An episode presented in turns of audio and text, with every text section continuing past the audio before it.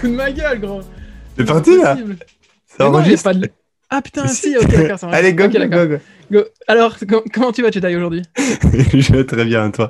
On va avoir un petit problème d'enregistrement juste avant, donc c'est pour ça qu'on rigole. Mais tout va bien, tout va Euh, bien. Peut-être qu'on va le laisser d'ailleurs en intro, ça, ça donnera du punch directement. Euh, bah écoute, moi je vais bien aussi. Euh, semaine passée à, à- à diguer pas mal. Et euh, on est tous les deux sur plein de sujets en même temps. euh, et Ouais. qui nous Je crois qu'on est. Attends, on est quand là On enregistre, il est mercredi. Je pense On que la veille de Noël. samedi. Ouais, la veille de veille Noël. depuis. Ouais, exactement. Et depuis, euh, depuis samedi, euh, j'ai, je me suis perdu là. Est, là. Je, je suis perdu sur Internet. Je crois que j'ai, j'ai rajouté, parce qu'en fait, donc comment je fonctionne moi, j'ai, j'ai une espèce de, Notion où je note, euh, je mets des liens, je fais des petites notes dès que je trouve quelque chose. En fait, ça me fait un rappel pour, euh, avant de préparer un podcast, pour creuser un peu le sujet, euh, histoire de pas débarquer les mains vides. Et, là, j'ai rajouté une quinzaine de sujets différents et mon, mon cerveau est parti un peu, un peu en couille. Quoi.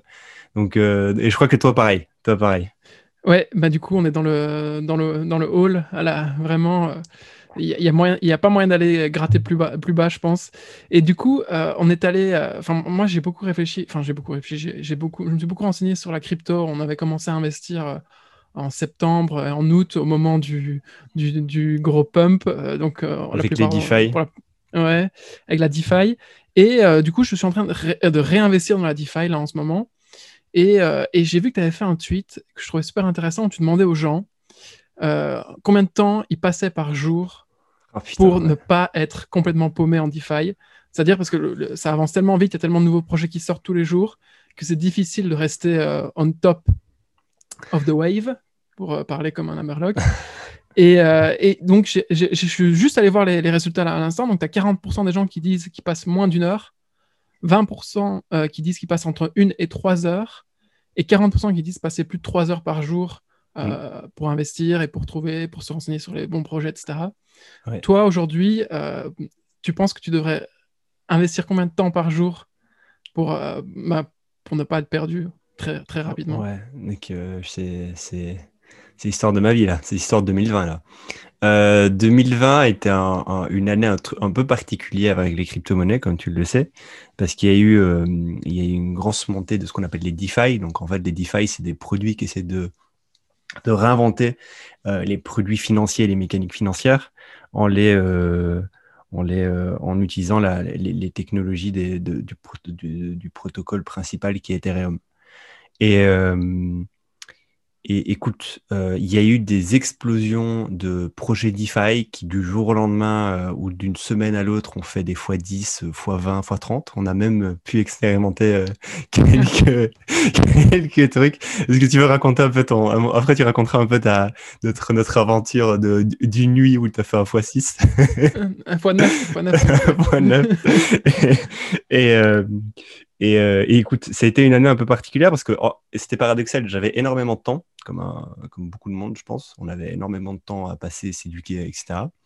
Et, euh, et moi, je suis rentré dans la DeFi euh, fin juillet parce que j'ai des amis sur Internet que j'ai rencontrés sur Internet qui m'ont dit il faut absolument que tu t'y mettes. Euh, j'ai essayé de t'en parler fin août, début septembre, je pense. Je pense que c'était eaux-là. mi-août, j'ai commencé à Ouais. investir, moi. Et, euh, et écoute, j'ai l'impression que j'ai pas avancé. Euh, pourquoi j'ai l'impression que j'ai pas avancé? Parce qu'en fait, c'est euh, euh, ça va tellement vite. Mais alors qu'on dit que ça va tellement vite, là, ça va vraiment vite. Tu as des dizaines, si pas des centaines de projets qui se lancent par jour. Euh, les, les règles que moi j'ai dans ma tête d'un projet entrepreneurial ne s'appliquent pas dans ce cas-là, j'ai Mhm. l'impression. En fait. Et en fait, les, les first principles et les, et les, les templates, les, euh, les mécaniques que, que j'ai réussi à emmagasiner ces dernières années, j'arrive pas à les transposer dans ce monde-là. Et de ce fait-là, je me trouve très souvent avec des contradictions euh, sur, mes prises de décision parce que je n'arrive pas à réfléchir. Tu vois, je suis pas dans, mon, dans, mon, dans ma bulle, je suis pas dans mon, dans mon, dans mon, dans mon, dans mon spot de confort. Et du coup, bah, j'essaie de réfléchir comme je réfléchirais d'habitude et, et ça marche pas en fait. Je me rends compte que ça marche pas. C'est pas comme ça qu'il faut réfléchir Euh, parce que ça va beaucoup, beaucoup, beaucoup plus vite que ce qu'on le sait. Parce que euh, les règles de base dans, d'un projet entrepreneurial sur euh, la viabilité d'un projet entrep- entrepreneurial s'appliquent pas ici. Et, et parce que c'est.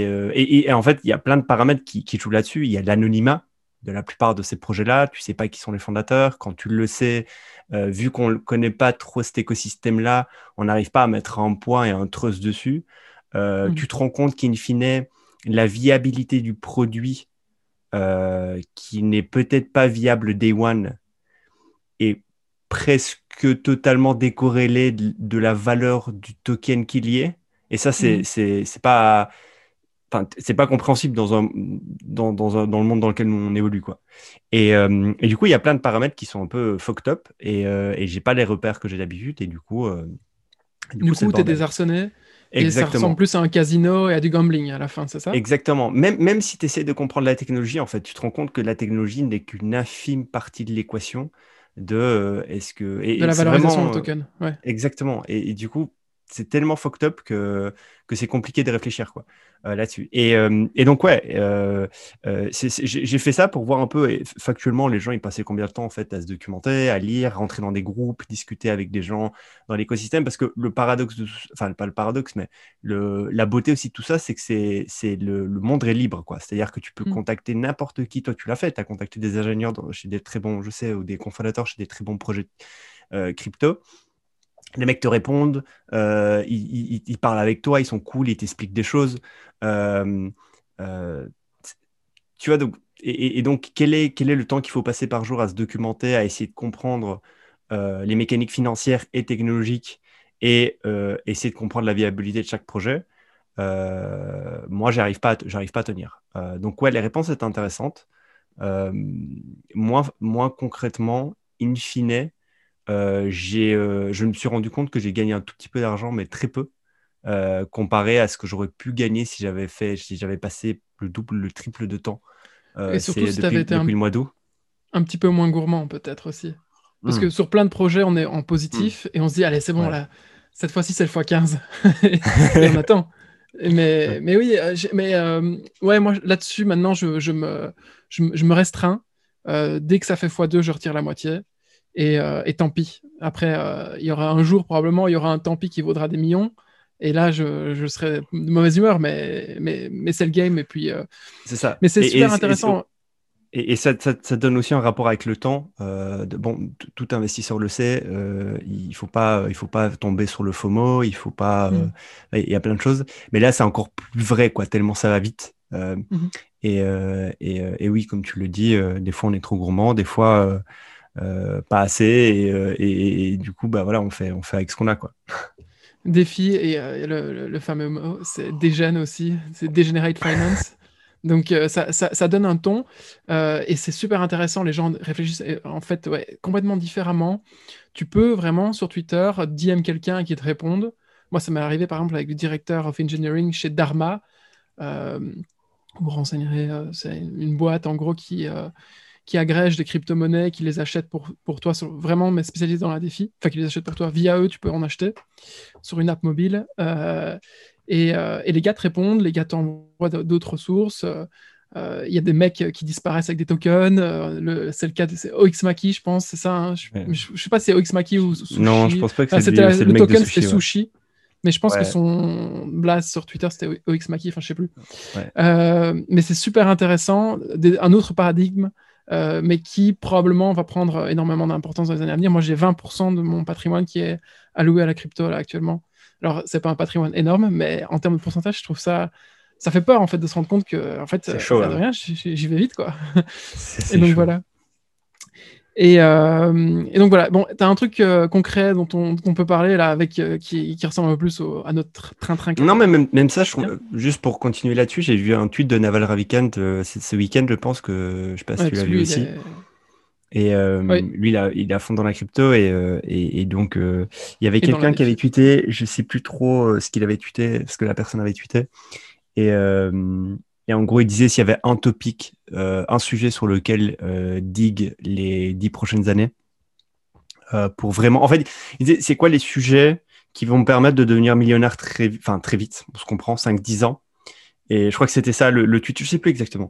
Et en gros, il répondait pour dire, en tout cas là maintenant, si je devais prendre un bet, c'est le défi. Et, euh, et, euh, et, euh, et, et c'est intéressant parce que je parlais avec un autre mec euh, que j'aimerais bien voir sur le podcast qui s'appelle Alex, euh, qui est un jeune français qui vit à San Francisco maintenant, qui est un, euh, une machine sur Twitter et qui, et qui est en train de faire sa place dans cet écosystème-là. Et il se fait vraiment une jolie place dans cet écosystème-là avec des concepts un peu particuliers autour des, des NFT. NFT. On en, on en parlera aussi dans un podcast peut-être. on peut même en parler ici, il n'y a, pas- y a pas de problème. Euh, et, euh, et, et lui, il me disait, je, je l'avais eu- je, je parlais avec lui, il me disait, euh, je crois qu'il a 24, 25 ans, je suis pas sûr, mais, mais il a notre âge. Il est très jeune. Enfin, il a Ouais. l'air jeune. Ouais. Et, euh, et il disait, euh, euh, je lui dis pourquoi tu as choisi d'aller dans ce sujet-là? Il n'est pas technique, pas ingénieur. je crois qu'il bidouille des trucs, mais voilà. Et je lui dis mais pourquoi tu as décidé d'aller là-dedans? Il m'a dit écoute, j'ai dû choisir un sujet euh, sur lequel je devais me, consacrer euh, les dix prochaines années. Et si je le faisais bien et de façon assez intense, je pouvais, je peux réellement être riche. Et, et, et ce sujet-là, c'est c'est celui, selon moi, qui me paraît le plus évident. Et donc, je dédie tout à ça. Et, euh, et donc, toute sa vie s'est tournée là-dessus. Je crois que presque 100% de son patrimoine est en Ethereum. Euh, alors, je connais pas la taille de son patrimoine, mais en tout cas, 100% en Ethereum. Donc, il prend un gros bet. Quand tu fais ça, quand tu mets toute ta thune dans, un- dans une crypto et tu te dis, tu sais quoi, euh, moi, c'est, pour moi, c'est comme ça que l'avenir, c'est comme ça que je vois l'avenir, c'est, c'est, bold, quoi. Et euh, à tes risques et périls, évidemment. Mais, mais du coup, voilà, euh, voilà, voilà, voilà. Tu veux que je parle d'un sujet euh, avec Ouais, plaisir? vas-y, lance-toi. Euh, Grave. Un truc concret. Euh, bah, non, je vais continuer aussi là-dessus encore une fois. Juste, juste, juste un truc. Euh, non, justement, et là, ça, pour le coup, ça va être vachement concret. Euh, si on fait le lien entre ça et le fait que depuis ce week-end, euh, je, me, je me perds dans, dans le sens où là, je suis vraiment au fond du trou et, euh, et toi aussi, on est vraiment, on est absorbé énormément d'informations qu'on veut faire transparaître à travers ces, ces discussions aussi. Euh, je me suis, on, on, on repère souvent des idées ou des niches inexplorées et, euh, et, et on se dit, euh, euh, tiens, est-ce que nous le ferait ou pas? Est-ce qu'on serait prêt à le faire? Et on se dit, si on le fait, si on veut vraiment le faire, euh, genre pas juste penser autour de ça et essayer de- d'avoir une carte du plan parfait dans notre tête, euh, alors on n'en parle peut-être pas sur le podcast. Euh, parce qu'on se dit, euh, euh, ça, ça peut peut-être être la prochaine boîte, la prochaine boîte qu'on va créer ensemble. Jusqu'à maintenant, il y a toujours rien qu'on n'a pas dit, enfin qu'on qu'on veut pas dire. C'est intéressant parce que parce que en fait, on se rend compte que que que- qu'en final, on, on va pas le faire.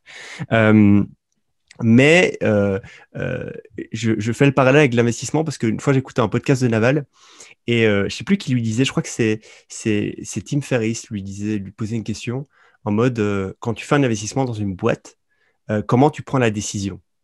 Et en gros, il dit si à la fin du, pitch avec le fondateur, je suis excité, je me laisse 48 heures pour ne plus y penser. Si au bout des 48 heures, je suis toujours aussi excité sur la boîte euh, qui m'a pitché, je réfléchis pas, je mets, je mets, je mets, j'investis. Si par contre, au bout des 48 heures, l'excitation est descendue, c'est que je ne dois pas investir dans cette boîte. Et, euh, et, c'est la même chose en fait pour les idées qu'on a ou, les niches inexplorées qu'on arrive à trouver. Euh, enfin, en tout cas, c'est comme ça que je réfléchis. C'est que si en 40, au bout de 48 heures, j'ai pas toujours le cœur qui bat vite et, j'arrive à dormir sur mes deux oreilles, c'est que c'est certainement pas le truc qui va me driver long terme, sur le long terme. Et, donc, c'est un, bon exercice, je trouve, euh, de voir si l'excitation reste au fond de nous, euh, malgré le fait que, qu'on laisse passer le temps, euh, parce que, parce qu'enfin, en tout cas, chez, moi, ça fonctionne, et je pense que chez toi aussi, je pense que ça doit aussi fonctionner. Et, Oui, oui, euh, mais malheureusement, au bout de 48 heures, il y a peu, peu, peu de projets qui sont toujours excitants. Et euh, moi, il y a un truc dont je me suis rendu compte, par exemple, quand j'ai bossé pour Spacefield, euh, donc c'est un domaine hyper euh, poussiéreux, c'est celui de la logistique, pas sexy. Et, et ben, je me suis rendu compte, au final, au, au bout d'un au bout d'un petit temps, que tu tombes amoureux de, de ce que tu pratiques très, très souvent. Et, et donc, en tant qu'investisseur, c'est intéressant d'avoir cette approche-là. En tant que builder, des fois, il faut aussi peut-être un peu savoir se faire du mal euh, sur, des, sur des sujets qui, à la base, euh, nous, nous intéressent, mais pas plus que ça. Parce qu'il y a toujours, enfin, ça, c'est une règle, c'est une, règle de l'univers. Tu, tu, tu finis toujours par kiffer ce que tu fais. euh, J'ai l'impression, en tout cas. Donc, euh, donc ouais, et, et d'ailleurs, ton, ton conseil d'attendre 48 heures et de voir si je voulais en parler sur le podcast, euh, du coup, cette fois-ci, je le suis pas. Je, je le ferai, probablement, si j'ai le temps aujourd'hui, je le ferai carrément directement. Parce que j'ai vu un truc ce matin qui m'a excité. je me suis dit, c'est génial. Et je me dis, est-ce que je le fais Est-ce que je le fais pas? Puis finalement, bon, bah, voilà, autant en parler sur le podcast. Donc, avec plaisir, on, en parlera tout à l'heure. Grave. moi, si tu veux que je te parle d'une boîte, de quelque chose que j'ai découvert récemment, tu sais que j'aime beaucoup ce qu'on appelle les services productisés. Euh, donc, en gros, euh, dans le monde, il y a deux types de boîtes. Il y a les boîtes de produits et les boîtes de services. Enfin, il y a peut-être des sous-catégories, je ne sais pas, mais en tout cas, c'est comme ça que je vois les choses. Il y a le produit et le service. Euh, le produit est connu pour être facilement scalable, c'est-à-dire que chaque utilisateur supplémentaire sur ton produit ne te coûte pas, toi, en tant qu'entreprise, un coût fixe ou variable supérieur. et, linéaire en fonction de chaque utilisateur qui arrive sur ton produit. Alors que sur le service, en général, c'est le cas parce que le service euh, implique, euh, il y a souvent une relation de temps dépensé avec le client. Et du coup, temps dépensé égale être humain, temps d'un être humain dépensé. Et du coup, c'est très difficile de scaler un service. Euh, tu as deux exemples de chaque, juste pour que les gens euh, saisissent bien le concept. Un produit, c'est Google. Un service, c'est un, cabinet d'avocats. Ok. Euh, chaque nouvel utilisateur chez Google euh, ne coûte pas plus cher à Google. Au contraire, c'est l'inverse. Chaque nouveau client chez un avocat demande à l'avocat de dépenser le même salaire horaire aux personnes qui vont bosser sur le client. Mmh. En gros. et, euh, et, donc, et, par contre, euh, il y, a, y, un hybride, il y a un hybride entre les deux. Il y a d'essayer de productiser un service. Euh, c'est-à-dire essayer de faire rentrer dans la mécanique et dans l'infrastructure du service que tu essaies de délivrer des mécaniques qu'on trouve dans le monde des produits, type l'automatisation de certaines tâches, l'industrialisation de certaines tâches, le fait que l'offre, on ne la rend plus on-demand, mais qu'on la rend euh, packagée euh, sans, sans, pouvoir euh, rajouter des éléments dans l'offre. Mmh. Il y, a, y, a plein, y a plein de mécaniques. On pourra, on pourra, faire tout un épisode sur les productize services. D'ailleurs, on a une personne qu'on aimerait bien inviter qui est spécialiste de ce sujet-là. Et, et, du coup, j'ai plein d'idées de productize services. Et une que j'avais découvert récemment, c'était, et que je trouve vraiment cool, du coup, j'ai creusé un peu, j'ai trouvé des chiffres intéressants. c'est un productize service qui te dessine en tant que dessin animé. Euh, donc, ça veut dire que toi, François, si tu veux euh, avoir une photo de toi en Simpson, tu vas sur euh, le site, tu les payes, je crois que c'est 50 euros, et tu leur envoies une photo, il dessine François en Simpson. et en fait, il y a la même chose pour tous les dessins animés. Il y a les Simpsons, Rick et Morty, Dragon Ball Z, etc. etc. Et, et j'ai trouvé un tas de sites qui te permettent de te dessiner en tant que Simpson, en tant que Rick Morty, etc. etc. Euh, avec des tarifs différents. Il y a une seule personne sur la photo, il y a un background spécifique, euh, avec des upsells en mode si tu veux un autre background, tu dois payer plus cher. Si tu veux rajouter une personne, tu payes plus cher. Si tu veux rajouter un animal, genre ton chien, ça coûte moins cher que rajouter une personne. Donc ça c'est drôle. Euh, un exemple là que j'ai d'une boîte s'appelle makemeyellow.co, qui est spécialisée dans les Simpsons. Euh, et, je me suis dit, putain, c'est intéressant. Et, comment ils font euh, Elle vient d'où la main-d'œuvre de ces boîtes-là? Euh, J'étais sur Fiverr et du coup, j'ai tapé Draw me as a Simpson, as a Dragon Ball Z. Et tu te rends compte qu'il y a des pays dans le monde où la main-d'œuvre est pas énorme et où le métier de dessiner quelqu'un est apparemment assez, assez bien foutu.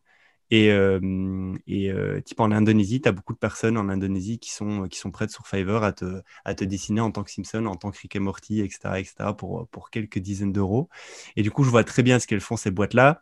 elles proposent cette offre-là et derrière, elles outsourcent dans des pays, dans des pays, un, pays, pays où, la main-d'œuvre est vachement moins chère. on avait. C'est quoi le ratio différent, la, la, différence entre, du coup, bah, en gros, j'ai trouvé sur ces sites-là, euh, tu arrives à, Sur Fiverr, sur Fiverr tu as, un mec qui peut te dessiner pour 15 euros. Et, euh, et sur euh, la, le, le, les boutiques classiques, tu, tu, te fais targeter très facilement sur Instagram. Dès que tu vas sur un site, tu arrives très vite à te faire targeter sur Instagram par plein d'autres mecs qui essaient de dessiner, de, de, de dessiner en, euh, pour ton mariage, genre, tu sais, un mec qui est fan de Dragon Ball, euh, son mariage, euh, genre, son, son beau-père lui offre une photo de famille pendant le mariage de Dragon Ball, par exemple, le genre de truc, tu vois, genre, c'est, tu vois très bien les, use cases dans lesquels tu peux faire ça. ouais, mais tu, tu, le vois, les use cases où tu peux faire ça, et du coup, ça coûte une cinquantaine d'euros.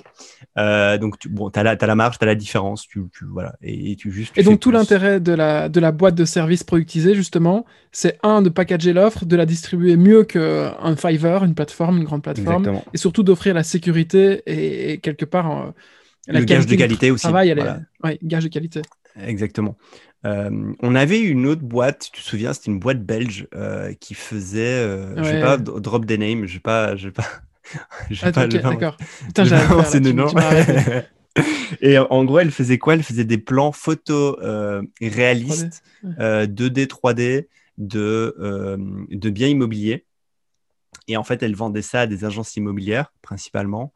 Et euh, selon nos sources, elle, elle l'a outsourcé au Madagascar, je crois. C'est ça, Madagascar Je pense que c'est ça, euh, la main C'est ça, Madagascar, la, la main-d'œuvre pour. Il y, a une forte main-d'œuvre qualifiée sur, sur la modélisation 2D, 3D. et le salaire est, est ridicule comparé à, comparé à, ce, que, tu pourras avoir euh, comme main-d'œuvre euh, centre-Europe. Et, ce, qui est, ce qui est génial dans ce modèle-là, c'est que ben, c'est exactement la même chose que pour euh, un e-commerce où tu commences par faire du dropshipping, c'est que tu peux commencer par faire du service productisé, et puis à la fin, tu fais, tu fais un vrai tool derrière, et c'est ce qu'ils ont fait, en l'occurrence, la boîte belge à laquelle tu fais référence. Maintenant, ils ont tout un tool beaucoup plus spécialisé pour les agents immobiliers. Et, euh, et, et, en vrai, euh, je trouvais ça magnifique ce qu'ils faisaient. Enfin, ça rend. Et maintenant, je ne vois plus jamais une seule agence immobilière qui, qui vend des immeubles, des appartements, des maisons, qui ne fait pas ça en fait. C'est ce qu'on appelle, pour ceux qui veulent aller regarder, vous, vous tapez euh, shoebox, design, floor plan, et vous allez en trouver plein des, des designs comme ça sur, sur Google. J'en ai, il y, a moyen de faire plein de choses hyper, hyper intéressantes avec cette. Mais attends, t'entends quoi? Pour, pour, euh, Tu veux dire faire des photos, photos réalistiques du, du bien? Ouais, c'est ça. Donc c'est. Ouais, ouais, mais ça, en gros, c'est un asset marketing. Quoi. Ça te permet, par exemple, si tu veux build un, un, immeuble avec 20 appartements, bah, ça te permet de le, de le montrer sur le site et euh, sur un catalogue, euh, un portfolio, quoi, à ton, à ton futur client. Donc oui, c'est clairement, c'est un asset marketing en fait pour eux. ça permet qui de, vendent, de... Oui, qui, qui, qui vendent. oui, oui. Et, et, du coup, ils sont, ils sont. Oui, oui, oui, non, oui, un asset marketing pour l'agence immobilière, pour qu'elle mm. puisse voir un client et leur dire, bah, regarde à quoi va ressembler ton appartement euh, dans, dans deux ans, par exemple. Et, euh, euh, et, et, en fait, vu que c'est un asset marketing et que ça aide à la, dans le processus de vente d'une agence immobilière, tu comprends pourquoi une agence immobilière est prête à payer pour, pour ce genre de service. Quoi. Euh, et, et, et, voilà, c'est. Donc, je, voulais parler de, ces, dessins de Simpson, et, etc. Parce que je trouvais ça vraiment beauf, drôle, et je voulais faire ça pour moi, et je voulais me faire ça pour nous. Je me suis dit, putain, il faudrait, faudrait qu'on se fasse des backgrounds. Euh, ce serait cool ah, qu'on se fasse des backgrounds. Ce génial. Grave, des backgrounds où genre on fait plusieurs dessins animés. Euh, nous, nous à l'arrière, ce serait, serait, trop cool. Même pour le, ouais, le podcast, tu trouves un truc World of Warcraft, parce que pour ceux qui n'ont pas encore compris, c'est 100% inspiré de la thématique World of Warcraft. C'est ça l'univers. Et, euh, en vrai, il y a trop moyen de faire ça. Ouais, et je suis, par exemple, tu vois, les, les background zoom, je suis sûr qu'il y a moyen de mhm. faire un productize, service de background zoom. Tu vas avoir des boîtes, tu leur dis on fait, on fait, les on fait vos backgrounds euh, pour vos réunions euh, sales ou peu importe. Ah oui, ça, il y a moyen. Tu es un sales, tu es un commercial dans une boîte, tu arrives dans, un, dans, une réunion, tu dois closer un, un, client de ouf et dans le background, il y a un truc qui met en valeur ta boîte, mais pas en mode euh, vraiment la tagline débile de la boîte, non, ça, on en a rien à foutre. Vraiment un truc un peu recherché, un peu. Un peu ouais, il y a moyen de faire des trucs hyper, euh, faire des trucs, hein. hyper classe. Grave, grave, grave.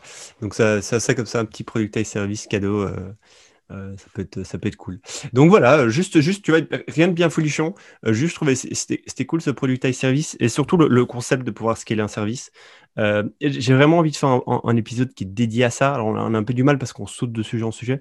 je pense qu'on fera un épisode dédié vraiment à ça parce que c'est intéressant comme sujet et euh, et, le modèle est intéressant. Et j'aimerais avoir Robin, euh, qui mhm. est spécialiste de ce sujet-là. Euh, sur, avec, plaisir. Hein. D'ailleurs, il est belge, donc c'est D'ailleurs, big, up, big up, big up, big up. Vas-y, tu as un truc là que tu veux me balancer? Alors, combien de... j'ai une question pour toi. Vas-y, bois vite ton petit coup. Vas-y. tu as combien de noms de domaines? Donne-moi le chiffre. réel. Je pense que, ouais, j'en ai genre 30. Ok, et sur les 30, on a combien qui, qui sont en ligne? Avec un vrai, En ligne, ça avec veut un dire vrai site web C'est-à-dire que tu as propulsé sur Internet Euh, ah, que j'ai propulsé deux peut-être. Ok, Mais moi, moi c'est parce que je les ai achetés en tant qu'investisseur. Mais au final, je les ai jamais vendus, quoi. Mais ouais. ok, d'accord. Bah, moi, par exemple, pour mon cas, j'ai acheté 15 euh, noms de domaine euh, dans toute ma vie. Euh, et sur les 15, là, il y en a euh, 4 ou 5 qui sont en ligne. Et le reste dort et ne sert strictement à rien. Et donc, aujourd'hui, en me baladant sur euh, Hacker News, une fois de plus, euh, pour ceux qui connaissent pas Hacker News, euh, allez voir dans les premiers épisodes, j'en parle tout le temps. Euh, je suis tombé sur un thread qui parle des One Person Business, One Person Company. Et, je suis tombé sur un type qui présentait ces deux nouveaux produits. Et dans un de ces nouveaux produits m'a- directement convaincu. En fait, il propose pour un prix fixe par mois de prendre tes noms de domaine et de, à la place de qu'il n'y ait absolument rien sur Internet lié au nom de domaine, de, de mettre du contenu agrégé sur Internet. Donc typiquement, euh, tu es fan de boulangerie et tu as je, je, je, je, fais mon pain tous les jours.com. Eh ben, à la place d'avoir je fais mon pain tous les jours.com qui était à la base un side business que tu voulais lancer, que tu n'as jamais lancé, parce que c'est comme la plupart des side business, ils meurent tous avant d'avoir euh, vu le jour. Eh ben, tu sais quoi? Mets-le, tu passes par un service pour 5 dollars par mois. Eh ben, nous, on agrège du contenu sur ton site web. Et ça permet de faire plein de choses en fait. D'agréger du contenu, tu peux avoir des premiers clients, tu peux faire du SEO, tu peux faire euh, des backlinks pour d'autres services que tu peux vendre, et tu peux aussi, par exemple, euh, euh, faire de l'affiliate marketing. Donc, en fait, ce qu'ils proposent, en fait, et tout ça, c'est automatisé no code. Donc, en gros, tu viens sur le site web, tu viens sur la plateforme, ça s'appelle newsy.co. Et tu agrèges toute la donnée par rapport à des thèmes bien spécifiques sur ton site web, ça se met automatiquement. Et après, tu n'as plus rien à faire. Et à la place de laisser ton nom de domaine dormir sur Namecheap euh, et de se rendre compte dix ans après que tu payais euh, toutes les années pour le garder, eh ben, je trouve ça, je trouve que c'est une idée géniale qui ne doit pas être très très très difficile, pas très compliqué à mettre en place, parce que c'est juste une agré- un agrégateur de données finalement sur Internet. Et, euh, et Ok, je mais sais pas ce attends, que parce que tu, tu- tu rajoutes de la donnée sur ton site, euh, ça j'ai compris. Et, et- et quoi? C'est toi qui. Imaginons, euh, tu as, un nom de domaine qui euh, euh, naturellement attire euh, 500 personnes par mois. Mhm. Euh, tu payes 5 balles pour que lui mette genre des ads ou euh, des liens d'affiliate ou je sais pas quoi. Imagine, il y a quelqu'un qui passe par ton nom de domaine, qui clique, qui achète quelque chose autre part. C'est toi qui as la commission? Je comprends pas. Ouais, c'est ça. Tu gardes tout. Ok. Tu peux construire ton trafic, tu peux construire une audience, etc. En vrai, euh, la vraie cible, c'est les gens comme moi qui ont des idées de side business toutes les, tous les trois jours, qui achètent des noms de domaine de façon compulsive et qui, après, savent plus quoi en faire. Probablement parce qu'ils n'ont pas le temps de- d'exécuter sur plein de choses à la fois. Du coup, il on- on- la cible, c'est moi, c'est OK, euh, bah voilà, pour 5 dollars par mois, je te donne mon site web, euh, on agrège de la donnée, on choisit ensemble quel type de données on veut mettre, tout ça en faisant du clic. Euh, et, euh, et après, derrière, toi, tu peux faire plein... Moi, je peux faire plein de choses. Je peux mettre, euh, je peux essayer de capturer des emails, je peux faire de l'affiliate, je peux faire Mhm. du SEO et, et vendre des backlinks à d'autres gens. Et je trouve que c'est trop malin. Ok, ok, ok. Je connais des personnes qui ont beaucoup de noms de domaine. Non, je pense que c'est cool. Après, je, techniquement, je vois pas comment tu retraques tout derrière, comment tu sais qu'il y a une vente et qu'en fait elle vient. Mais ça, c'est le problème de tous les affiliates. hein. Euh, Ouais, ouais, c'est ouais, un problème ouais. qui est récurrent. Euh, Mais tu, d'abord, tu vends rien sur ton site web. euh, tu vends que. Enfin, je suis pas un expert de l'affiliate marketing. Je pense qu'il y a des gens qui, des chaînes euh, YouTube très sombres qui doivent en parler beaucoup mieux que nous. euh, parce que c'est un, un domaine qui est qui des fois est, est utilisé ouais, à tort et à travers. Mais mais oui, en gros, tu mets un lien, tu mets un lien de, de- avec un ref dedans, et puis ensuite le ref, tu- Ouais, tu- ouais. en- la plupart du temps, je- en fait, l'affiliate, comment- il est négocié à l'avance, hein, donc voilà. Ok. Ou Ça doit quand même être du coup des noms de domaine qui dérivent du trafic naturellement, de par leur nom. Bah, c'est des noms de domaine de niche la plupart du temps, en effet. Ouais, ok. Ok, ok. C'est pas. Parce que genre, si t'as un euh, nom de domaine qui, qui euh, naturellement euh, fait arriver nul, euh, zéro. genre ABCD, enfin non, ABCD c'est un des meilleurs noms de domaine au monde. pour le coup. Mais, euh, euh, tu- Mais oui, oui, si, si tu as un nom de domaine tout pété ou en fait t'as pas de trafic qui arrive naturellement dessus, euh, ça, ça fait pas, ça fait pas sens. Mais Et justement, euh, eux, en agrégeant la donnée, en agrégeant des news, etc., et en agrégeant des articles, du compte... en fait, quand ils font un agrégateur de contenu, eh ben, automatiquement, déjà, tu as une exposition qui est beaucoup plus. euh, qui a- Enfin, ton site web a beaucoup plus de valeur aux yeux de Google. Du coup, tu as d'office du Ouais, enfin, des, des- des- des visiteurs euh, naturels Ouais. qui arrivent organiques. Ouais, ok, ok, ok. Euh, ouais, pourquoi pas. Moi, je connais des personnes qui ont des centaines. Je, je connais une personne qui a plus de 400 noms de domaine euh, depuis des années et qui en fait rien.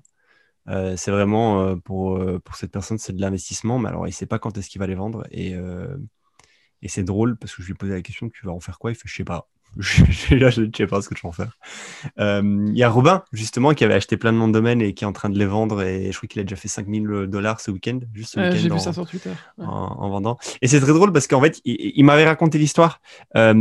Euh, il, il sortait avec une meuf, je pense. Enfin, je sais pas si je peux parler de tout ça, mais soit il sortait avec une meuf, euh, une meuf qui, a- qui, qui- qui avait plus d'un million euh, de dollars de nom de domaine et, euh, et qui avait des noms de domaine à trois lettres. Ce qui, est, Rare. ce qui est extrêmement rare et, et qui vivait en fait de l'achat-revente de noms de domaine euh, c'est vieux comme, euh, comme Google, quoi. Genre, c'est c'est vieux comme euh, le- Oui, la naissance d'Internet, ce genre de business, ce genre de type d'investissement et ce type de pratique. Et du coup, si tu dit, vas-y, tu sais quoi, je vais acheter plein de noms de domaine euh, et je vais les vendre, mais pas grand chose. Genre 5 fois, ma- max 5-10 fois le prix que je les ai achetés, quoi. Euh, et, et là, bah, il- ça se sent comme des types 1 et il a vraiment, il a chopé des bons noms de domaine. tu vois. Et moi, du coup, en même temps que lui s'était lancé, je me- je je m'étais dit, vas-y, c'est quoi, j'achète aussi des noms de domaine. Donc là, j'en ai une trentaine, 30, 40, je crois. Mais ils dorment, quoi, ils servent à strictement à rien. Et euh, qu'est-ce que j'en pense? Non, c'est cool. Euh, Tu pourrais cool. peut-être générer du revenu, quoi. Il faudrait essayer Ouais, avec ces noms de ouais. domaine-là, euh, grave, en attendant de grave, le vendre. grave. Je pense que je les, Je les vendrai il faut jamais. savoir que ce- mais ouais. dans ce monde, il y a des gens qui vivent de blogs et, euh, et de passive income drivés par ce blog, quoi. Alors, Ouais, c'est oui, pas oui, aussi oui, simple que ça m'a l'air. et Il faut pousser du contenu régulièrement, il faut, faut être bien positionné sur une niche, il faut respecter des, des codes euh, vis-à-vis de Google, etc. Donc, euh, c'est pas, pas simple, mais c'est faisable et relativement faisable. Et cette plateforme, en fait, c'est en gros pour moi ce qui te permet d'aller euh, d'aller plus vite tester ces- cette idée-là, je trouve. Et c'est pas cher. Et du coup, c'est un prix dégressif. Plus tu as de noms de domaine, moins ça te coûte cher. Je pense que quand tu as plus de 50, dollars, euh, 50 noms de domaine à- ou plus à hoster avec la plateforme, euh, ça te coûte moins de 30-40 centimes le nom de domaine par mois. Donc euh, voilà, c'est potentiellement très lucratif aussi. Donc voilà, c'était mon, mon drop. Cool, cool, cool. Non, c'est intéressant, c'est intéressant. À toi, vas-y. Et, et, toi, attends, t'as des noms de domaine, mais qu'est-ce que c'est des noms de domaine liés à quoi? Genre, t'as des exemples là? Euh, ouais, alors euh, moi, à chaque fois que je lance un nom de, un nom de, enfin, dans toute ma vie, j'ai toujours voulu lancer très régulièrement des, des, des sides, des side hustle, des side business. Et donc, euh, au cours, au fur et à mesure, j'ai accumulé des petits noms de domaine. Alors, euh, il y a des noms de domaine, par exemple, mon- le nom de domaine de mon site web euh, perso, euh, c'est soliton.is. Euh, ben, un soliton, c'est un mouvement de vague euh, euh, non linéaire, linéaire qui n'est pas dispersé dans le, dans le temps. Je me demandais, euh, ça veut dire quoi, mais ok. Ouais, voilà. Euh, et donc, c'est- enfin, c'est un, un clin d'œil par rapport à, à des trucs perso. Et donc, euh, et donc euh, voilà, j'a- j'accumule les noms de domaine. Par exemple, sur FarmSpot, on a, on, a, on a acheté FarmSpot, on a acheté deux FarmSpot. Et en fait, très rapidement, en fait, quand tu réfléchis comme ça, ben, tu atteins, un certain nombre de noms de domaine. Quoi. Ouais, de ouf. Les variantes J'ai voulu lancer une boulangerie. Enfin, ouais, j'ai voulu lancer une boulangerie online à un moment. Donc, j'ai- aussi des noms de domaine en rapport avec la boulangerie. Donc, il y a moyen de faire plein de choses aussi. euh. Mais il faut, il faut réfléchir en mode niche. hein. Ouais, c'est ce que la plupart des gens font. Moi, je voulais acheter des noms de domaine liés avec la crypto. Euh, j'ai acheté genre euh, Crypto euh, Holder, Crypt Hodler. Ah, j'ai acheté I'm a Crypto. Et j'ai quelques, quelques noms comme ça drôles liés avec la crypto. Euh, Crypto Drake. Je sais pas pourquoi j'ai acheté ça. Ah, j'ai un, j'ai un pote qui a acheté des noms de domaine par rapport à, par rapport à Instar. Comment euh, J'ai oublié le nom euh, du, du type. C'est pas Saproki, c'est un, c'est un autre, c'est un autre rappeur. Euh, Il est pas assez américain. star du coup. Tu connais pas. Si, si, il est, il est- c'est un des meilleurs, mais bien sûr, je ne peux pas faire de name dropping, je le connais plus. J'ai oublié son nom. Mais ok, il se reconnaîtra en écoutant le podcast. Donc vas-y, allez, next, next Cool, sujet. ouais, ouais, ouais. Euh, écoute, ça, c'est aussi, c'est un peu, euh, c'est drôle. J'étais sur, euh, j'étais en train de jouer à un jeu vidéo il y a quelques semaines, mois même peut-être, je sais pas. C'était pendant l'été, je pense.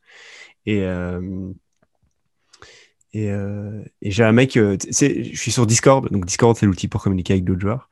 Et, et, je me fais souvent spammer par des, des, des projets crypto fumeux, des scams ou quoi, en message privé en hmm. mode viens nous rejoindre, super opportunité, pré-lancement, je sais pas quoi. Donc évidemment, je, je, lis jamais. Et puis là, je reçois un message, tiens, je lis. Et euh, c'est un mec qui me dit euh, euh, J'ai vu que tu étais dans un Discord de FIFA, donc le jeu FIFA. j'ai vu que tu étais dans un Discord FIFA et en fait, j'ai développé un outil qui te permet de, de gagner du temps et de l'argent tous les mois sur FIFA FUT Online. Je fais putain, c'est quoi ce truc Je clique dessus. Et en gros, je tombe sur un site qui s'appelle FUTStock, F-U-T-S-T-O-C-K.co. Euh, et, en gros, il faut que tu. Je sais pas, tu, connais FIFA, tu sais comment ça marche, euh, euh, le, le, truc avec les boosters. je crois que dans le dernier épisode, je, crois que je t'en avais parlé, mais en gros, quand tu démarres le FIFA Online, t'as pas tous les joueurs de suite. Tu dois acheter avec de l'argent réel ou des monnaies in-game, mais les monnaies in-game montent très lentement. Sinon, il faut que tu passes par le cash shop. Tu peux acheter des coins qui te permettent d'acheter des boosters. Tu ouvres les boosters, dedans, tu as les cartes des joueurs d'une certaine qualité et en fait tu peux rajouter ces joueurs dans ton équipe et du coup ton équipe elle est meilleure et tu peux, tu peux, tu peux, tu peux défoncer les mecs online parce que ton équipe elle est meilleure. Euh, si tu as du skill avec, qui va avec, bien évidemment.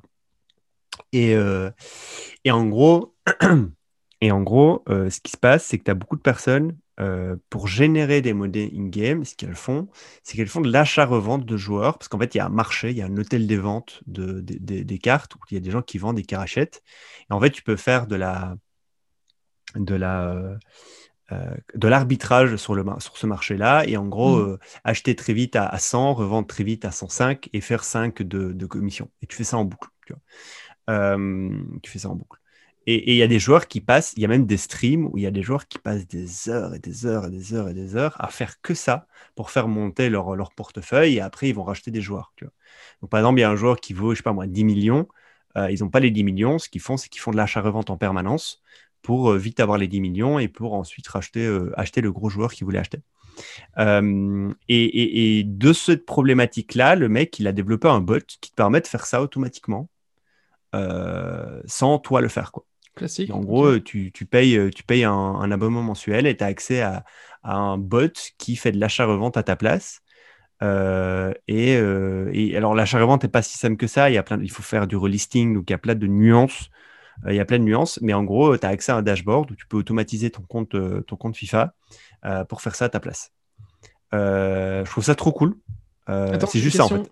FIFA, ce, ce jeu-là, c'est sur, sur l'ordi ou c'est sur. Euh, t'as les deux, t'as as, PS4, euh, t'as toutes les consoles. Tu peux euh, automatiser avec un bot bah, Alors, ça, c'est une vraie question. ça m'étonnerait. Alors, je sais pas. ça ne m'étonnerait pas que soit il sera, il, est en bêta là, donc soit ce sera exclusif pour PC, ou hmm. alors, ou alors tu dois avoir peut-être une app web qui te permet de faire ça, même sur, sur PS. Je sais pas. Tu vois, je j'ai aucune idée. Euh, mais juste, je trouve ça génial euh, de d'avoir créé un tool d'automatisation pour un jeu vidéo. Euh, alors évidemment, c'est très très pas certainement pas autorisé par par FIFA. Enfin, en tout cas par la boîte qui développe le, jeu FIFA, eSport. Mais mais je trouvais, je, trouvais, je trouvais ça génial. Et, du coup, j'ai discuté un peu avec lui. En fait, c'est un 42, le mec. parce que du mm. coup, je lui dis, mec, c'est trop cool ce que tu fais. Vas-y, on, on, parle un peu. c'est un 42. Euh, qui développe ça avec des potes. Il a enfin, non, il était tout seul, il a fait ça pendant un week-end. Et il, aimerait bien trouver un cofondateur pour ce petit side project. Et, euh, et, je trouve ça très drôle comment les 42, euh, donc les 42, c'est une école de code, les 42 sont très vite exposés au, side project parce qu'ils ont un peu un mindset de hacker et très très vite ils font des, petits side projects. je ne connais pas beaucoup de projets de mecs 42 qui ont fonctionné en mode side project. Euh, j'en connais quelques-uns, genre un mec qui avait essayé de faire un Uber du, cannabis sur Paris, euh, qui avait des, des, blèmes avec la, la, justice euh, in fine, mais qui a quand même dégagé pas mal de thunes avec ce petit projet. Et, et, juste, voilà, je trouve ça cool, ce, petit tool d'automatisation de, dans, un jeu vidéo. mais... Je suis curieux de savoir combien tu peux générer. Alors, combien tu peux générer de thunes avec ça et c'est vraiment, genre, c'est side de chez side, quoi. C'est pas, tu vas pas vivre de ça long terme, quoi. Mais, mais, mais il n'affiche pas les prix sur son site web, hein. je me trompe pas. Non, je pense pas qu'il. Il t'a pas donné le prix. Pour le moment, il est en, il est en bêta là. Non, je crois que quand tu remplis, quand tu remplis le truc, le formulaire, tu as, as, une espèce de mini onboarding pour avoir plus d'infos sur toi. Mais, euh, mais juste le hasard, quoi. Le mec, il m'a MP et euh, je trouvais ça assez cool. Je trouvais ça assez cool. Euh, maintenant, je, serais curieux de savoir. Je lui ai envoyé un message, je lui ai dit tiens, où est-ce que tu en es? Donc, je vous ferai une mise à jour quand il me répondra. Mais je serais curieux de savoir où est-ce qu'il en est, quoi.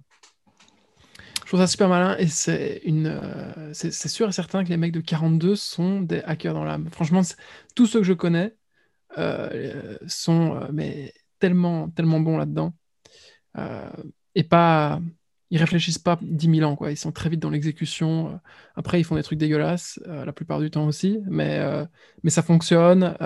c'est pas du grand art, mais ça fonctionne. Et, c'est ça qu'on veut d'eux la plupart du temps, donc c'est génial. Ben, génial, ouais. Tu connais d'autres tools d'automatisation sur d'autres jeux vidéo? À un moment, je voulais parler d'ailleurs sur Fiverr, j'avais trouvé des mecs euh, qui, euh, qui minait pour toi euh, des, minerais sur, dans, dans le jeu. J'oublie tout le temps aussi le nom de ce jeu là, je suis désolé. dans l'espace, là, tu vois, le jeu infini. No Man's Sky? No Man's Quoi? No Man's Sky, exactement, No Man's Sky. Alors là, ce que tu me dis là, en fait, ils miment pas pour toi, ils vont. ils utilisent un glitch dans le jeu qui permet de générer des, des, des, ressources et ils te filent les ressources que eux ont glitché. glitcher, ça veut dire c'est exploiter des failles dans le jeu. Mmh. Euh, donc c'est dans, ton cas c'était ça. Donc oui, les tools d'automatisation dans les jeux, bah écoute, moi j'en ai utilisé, c'était mon premier business, mon vrai premier business quand j'avais 15 euh, ans, c'est que j'automatisais euh, un jeu qui s'appelle World of Warcraft pour qu'il fasse des actions à ma place pendant que moi j'allais à l'école.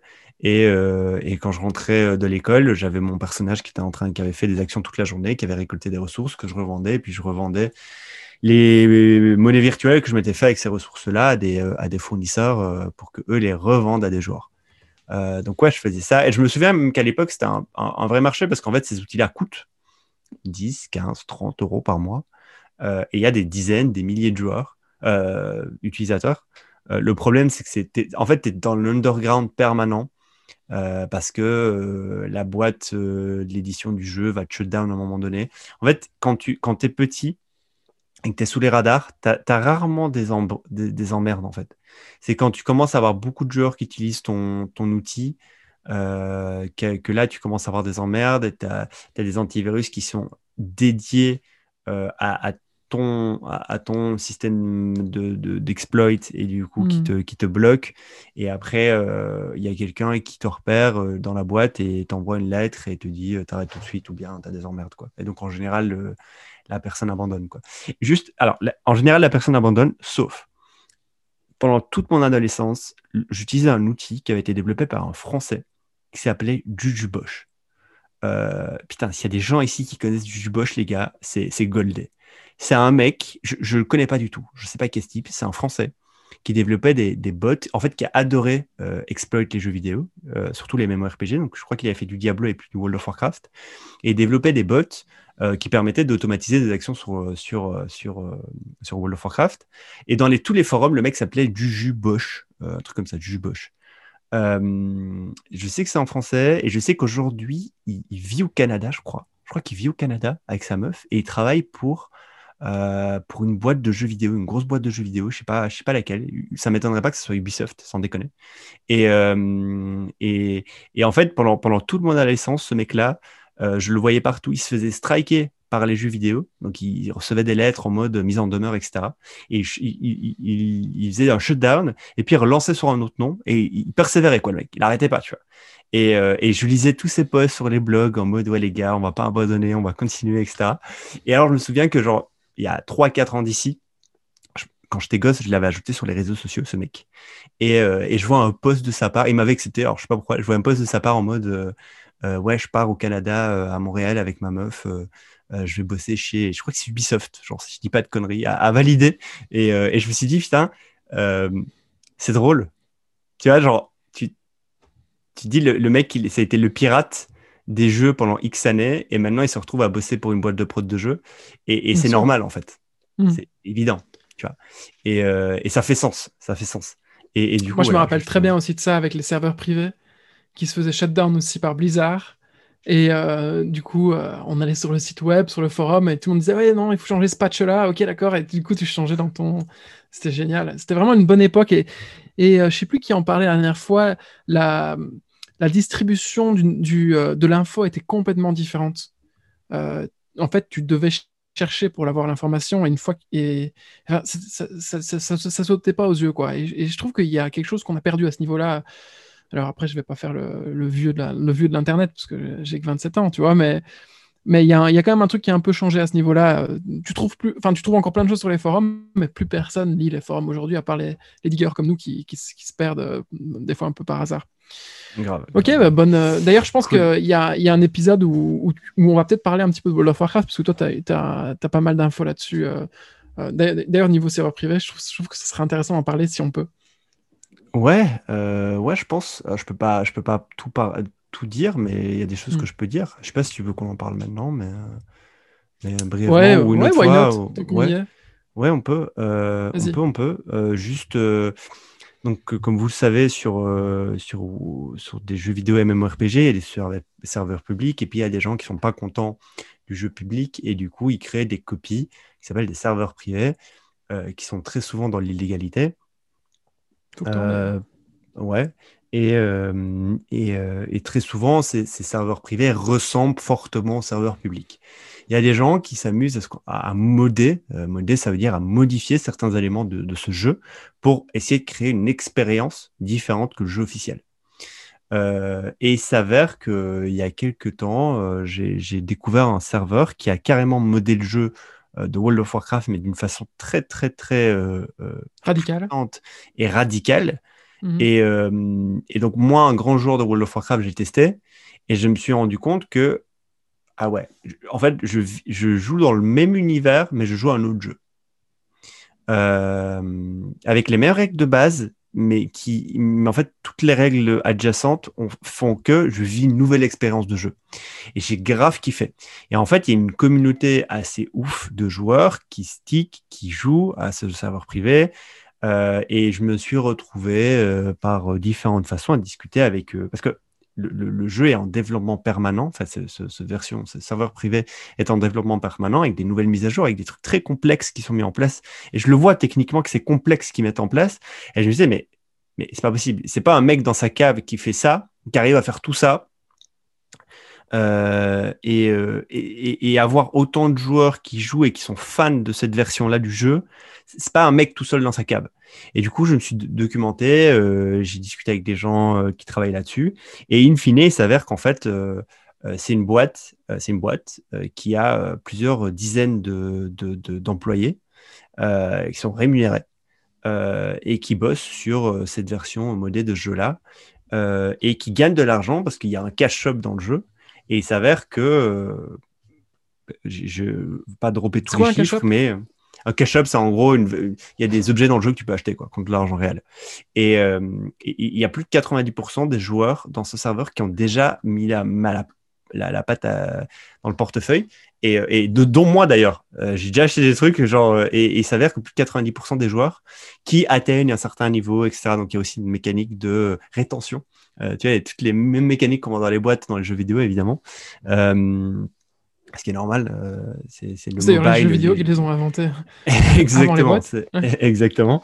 Euh, et, euh, et j'étais, waouh, je me suis dit, c'est des mecs, une dizaine, qui bossent, qui sont payés.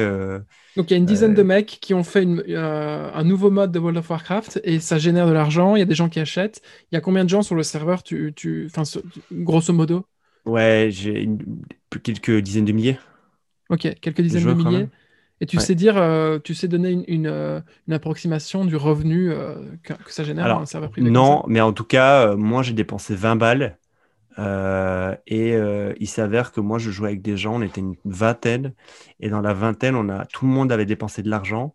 Et il y avait des personnes, minimum 20 balles. Et il y avait plusieurs personnes qui avaient dépensé plusieurs centaines d'euros. Je sais pas. c'est du one time, c'est du. Ouais, c'est du one time, quoi. Mais en fait, c'est mm. du one time, mais la mécanique en jeu est faite pour que ce soit pas que du one time, en fait. Ça, en fait, tout est bien réfléchi. C'est pour ça que je me suis dit, c'est pas un mec dans sa cave qui a réfléchi ça comme ça.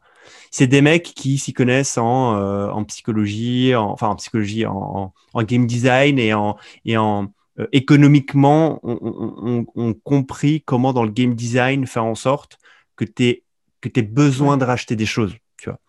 Euh, exactement. Et, et, donc, en fait, et en fait, il y, a plus d'une dizaine d'employés qui sont payés, qui ont salaire mensuel. Quoi. Donc, tu, peux prendre des. Il doit, il doit y avoir des Américains, mais il doit y avoir aussi des mecs dans les pays de l'Est, en Afrique, etc. Mais si, tu essaies de faire une moyenne des salaires possibles, as quand même, tu génères euh, quelques dizaines de milliers de MRR, si pas quelques centaines de milliers. Quoi. Et toi, la raison pour laquelle tu ferais pas ça, c'est parce qu'il y a un risque de shutdown du jour au lendemain? Ouais, alors déjà, j'ai pas envie. Euh, tu vis dans la peur. Et, et, puis, ouais, tu vis dans la peur. En fait, tu es dans des projets, ouais, tu es dans la peur permanente. C'est ça. Donc, euh, donc ouais, c'est ça, quoi. Donc voilà, juste. Très intéressant, moi, c'est un truc qui m'intéresse. Tout ce qui est gaming, etc., de toute façon. Et ce qui m'intéresse, en fait, c'est de comprendre comment eux font pour copier le jeu à la base. Ça, j'ai jamais capté. Bah, en fait, il faut je me suis jamais euh, conforme du jeu, quoi. En fait, tu peux. En fait, en, jeu, c'est un soft, c'est genre. Euh, sais pas, t'es sur GitHub, euh, tu peux mais faire un clone. Source. Ça, ça, se trouve, en fait. Le code... En fait, tu le télécharges, le code source. Il y a un moment donné, tu as dû le télécharger pour l'avoir sur ta machine, tu vois. Donc, tu vois. Ah, c'est le code. Ok, d'accord. Et on Enfin, du coup, je bah non, alors techniquement, je pense pas que tu, tu, télécharges tout le code source, mais je pense que euh, en le téléchargeant, tu dois pouvoir, tu dois avoir assez de données euh, que pour pouvoir le copier, quoi. Mais genre, le copier un serveur privé, c'est pas, euh, enfin, un serveur officiel d'un jeu, c'est pas, ça se fait depuis que les jeux vidéo existent, quoi. C'est ah, commun. Donc, c'est qu'il doit y avoir une technique commune où c'est tu clones et that's it, quoi, tu vois.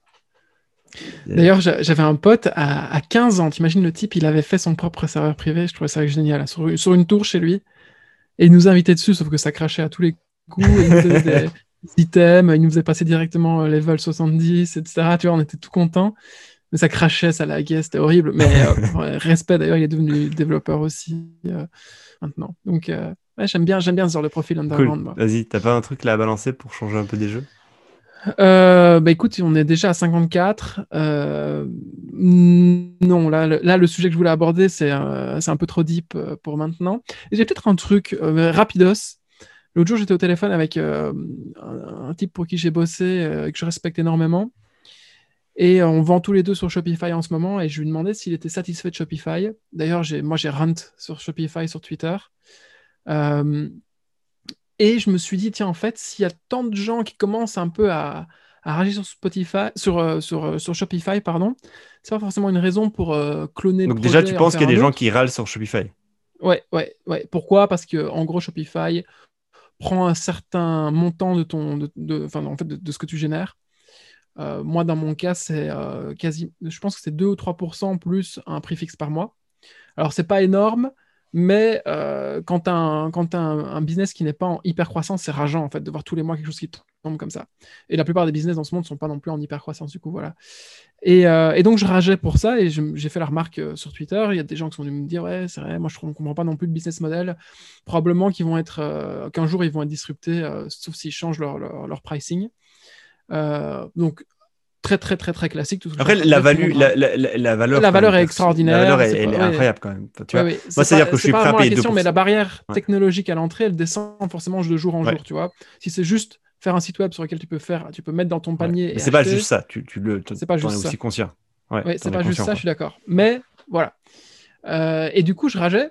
Et je rageais avec lui, il me dit bah non, moi je trouve que enfin voilà, je te les paye pas très cher, euh, ça nous coûte entre 500 et 1000 euros par mois, euh, voilà. Et je dis là, ok, d'accord. Il me dit, mais par contre, j'ai peur que. Euh, qu'est-ce qui se passe le jour où Shopify down, est down? Ça nous est arrivé il y a quelques jours, Google était down, etc. C'est, je ne sais pas combien de, d'argent est généré sur Internet toutes les secondes et combien, d'argent, combien, combien de pourcentage de cet argent est généré via Shopify, mais ça doit être quand même une petite partie. Et je me suis dit, tiens, est-ce qu'il n'y a pas là-bas une espèce de petite, de petite niche, qui n'est pas si petite que ça d'ailleurs, pour créer un produit qui serait un backup Shopify? Donc en gros, c'est un espèce de site web e-commerce, mais vraiment en version simpliste, qui euh, mimique tout ce que fait Shopify, euh, dans les grandes lignes, en tout cas euh, pour les fonctionnalités principales, et qui, dans le cas où Shopify est down, ou dans le cas où Shopify se, laisse pousser des ailes et, et, et, augmente ses prix, etc., stratégiquement, ce serait plus intéressant pour un utilisateur d'être dessus. Et en fait, ne serait-ce que pour pouvoir gueuler, en fait, pour pouvoir être indépendant, je me demande s'il n'y a pas de la place pour faire un, un, es- un espèce de backup Shopify. euh, Ok. Voilà, c'est intéressant. Moi, moi, moi, euh, là, surtout, je, je pense pas le, le, le coup de je suis plus content de Shopify, c'est quoi, je cut, mais j'ai un backup immédiat. euh, Ce use case, je le vois pas et pour moi, il fait pas sens. Par contre, le use case, euh, Oui, mais attends, mais imagine. tout ton- toute ta vie repose pas sur Shopify. Il y a des gens sur cette terre qui toute leur vie repose sur Shopify. Ouais, Shopify cut ouais, ouais. lendemain, leur mais- c'est fini. Mais donc, je vois pas pourquoi Et ça il prend du temps de faire une un- migration. Ah, bah, ouais, ouais, ouais, ouais. Par, par contre, le, le- le- ce, que, ce, que, ce que pour moi fait, ce qui fait sens là, c'est le, c'est le backup si jamais il y a un problème Shopify euh, ou un problème Internet. Ça, je le vois.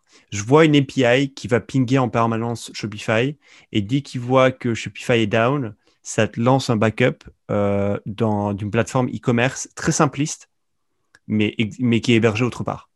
Mhm. Ça, pour le coup, moi, ça fait sens. Euh, ça fait sens.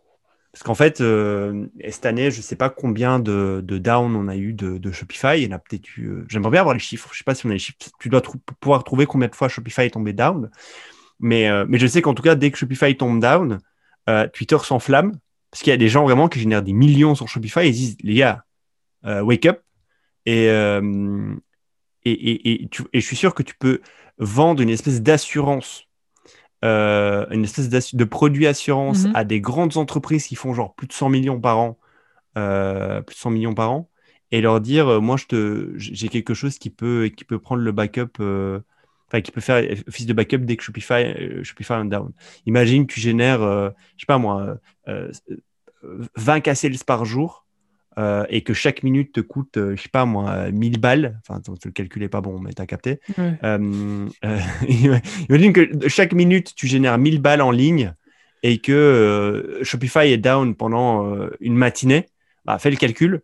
Et ben, en fait, moi, derrière, je peux, je peux te vendre un tool qui, euh, qui fait le backup. Donc, en fait, c'est une assurance qui sera utile que 5 fois l'année, mais les 5 fois l'année, euh, elles vont valoir le coup. Quoi. C'est sûr. Euh, Après, j'imagine que Shopify en interne, leur, leur, euh, leur équipe DevOps, etc., c'est des trucs qu'ils doivent avoir prévus. Euh, Ouais. c'est tellement crucial. Mais, euh, mais ouais, moi j'aime bien l'idée de, ok, non seulement c'est une assurance en cas de, de, de, de down, euh, même temporaire, c'est surtout une assurance en cas de, ok, du jour au lendemain, pour X ou Y raison, je dois move de la plateforme. euh, je préfère avoir un backup qui est déjà prêt et sur lequel je peux migrer très rapidement en fait. Alors bien sûr, euh, tu fais pas un business pour avoir un backup euh, en- dans les cas les plus, les, plus invraisemblables, tu vois, mais, mais je pense qu'en tant qu'entrepreneur, moi c'est un truc qui me ferait, qui me ferait En tout chier cas, un produit concurrent à, à Shopify, c'est sûr. euh, globalement, juste qu'un concurrent Shopify qui peut délivrer la même valeur. Euh, mais mais c'est vrai que les, les, fees de Shopify, j'entends beaucoup de personnes s'en plaindre. Euh, on avait vu récemment une personne qui avait cher euh, sa structure de coût de son e-commerce qui générait quelques centaines de milliers d'euros et qui montrait un peu les fees qui balançaient à Shopify. C'est ouf. Alors, les- Ah, ça peut se dé- c'est c'est déconner. hein. Enfin, c'est assez. enfin, c'est beaucoup. Euh, après, la plus-value, elle est énorme, quoi, tu vois. Mais, mais je suis sûr que tu peux avoir demain le, la plateforme e-commerce 3.0 qui, euh, qui arrive à délivrer la même valeur euh, moins cher et euh, ça arrivera, quoi. Ouais, probablement après, je pense que tu peux. déjà. Ouais, après, pas. je pense que tu peux segmenter, c'est-à-dire que tu peux essayer de cho- choper une certaine tranche de e-commerçants qui ont besoin de certaines fonctionnalités très spécifiques que peut-être sur laquelle Shopify ne se place pas et, euh, et, euh, et du coup essayer de rentrer par cette porte-là. Parce qu'aujourd'hui, il faut y aller pour, euh, pour fighter Shopify. quoi. Euh, Il y a Webflow qui essaye, qui, a une- qui a un Mais module ils ont la même structure de coût. hein. Ouais, C'est ouais. aussi un pourcentage, etc. Ouais. Dis, je veux pas t'interrompre, je veux pas nous interrompre, mais on est à Dis. 1h01. Tu m'as dit- tu m'as toujours dit qu'au bout de 1 Mais heure, ça se coupait. Est-ce que c'était de l'intox depuis le début? Je sais pas. En fait, quelqu'un m'a dit une fois, où tu sais, Zoom, c'est une heure. Et j'étais là en mode merde. Euh, du coup, si je dépasse une heure, je suis foutu. Mais apparemment, euh, so- Soit on coupe, on soit tu peut, on termines. coupe. On va couper, on va couper, on va couper. Euh, tu vas faire quoi là Noël avec, avec la famille? Noël avec la famille, et puis petit départ en janvier. je vais aller me mettre en remote sur, au soleil, je pense. Je te tiendrai Cool. au courant. Les- Ouais, les tu nous prochains épisodes seront sans doute un Bah, peu plus Ton background sera, sera, sera différent. Euh, ok, ok, ok. Et le prochain épisode, on parlera peut-être de ton background aussi. J'ai j'ai envie d'en parler. Là, ça, Un peu tout, un peu tout. euh, Il y a des choses là qui m'intriguent. On en parlera, on en parlera. Cool. Euh, bon, je te laisse. ciao, merci. Ciao.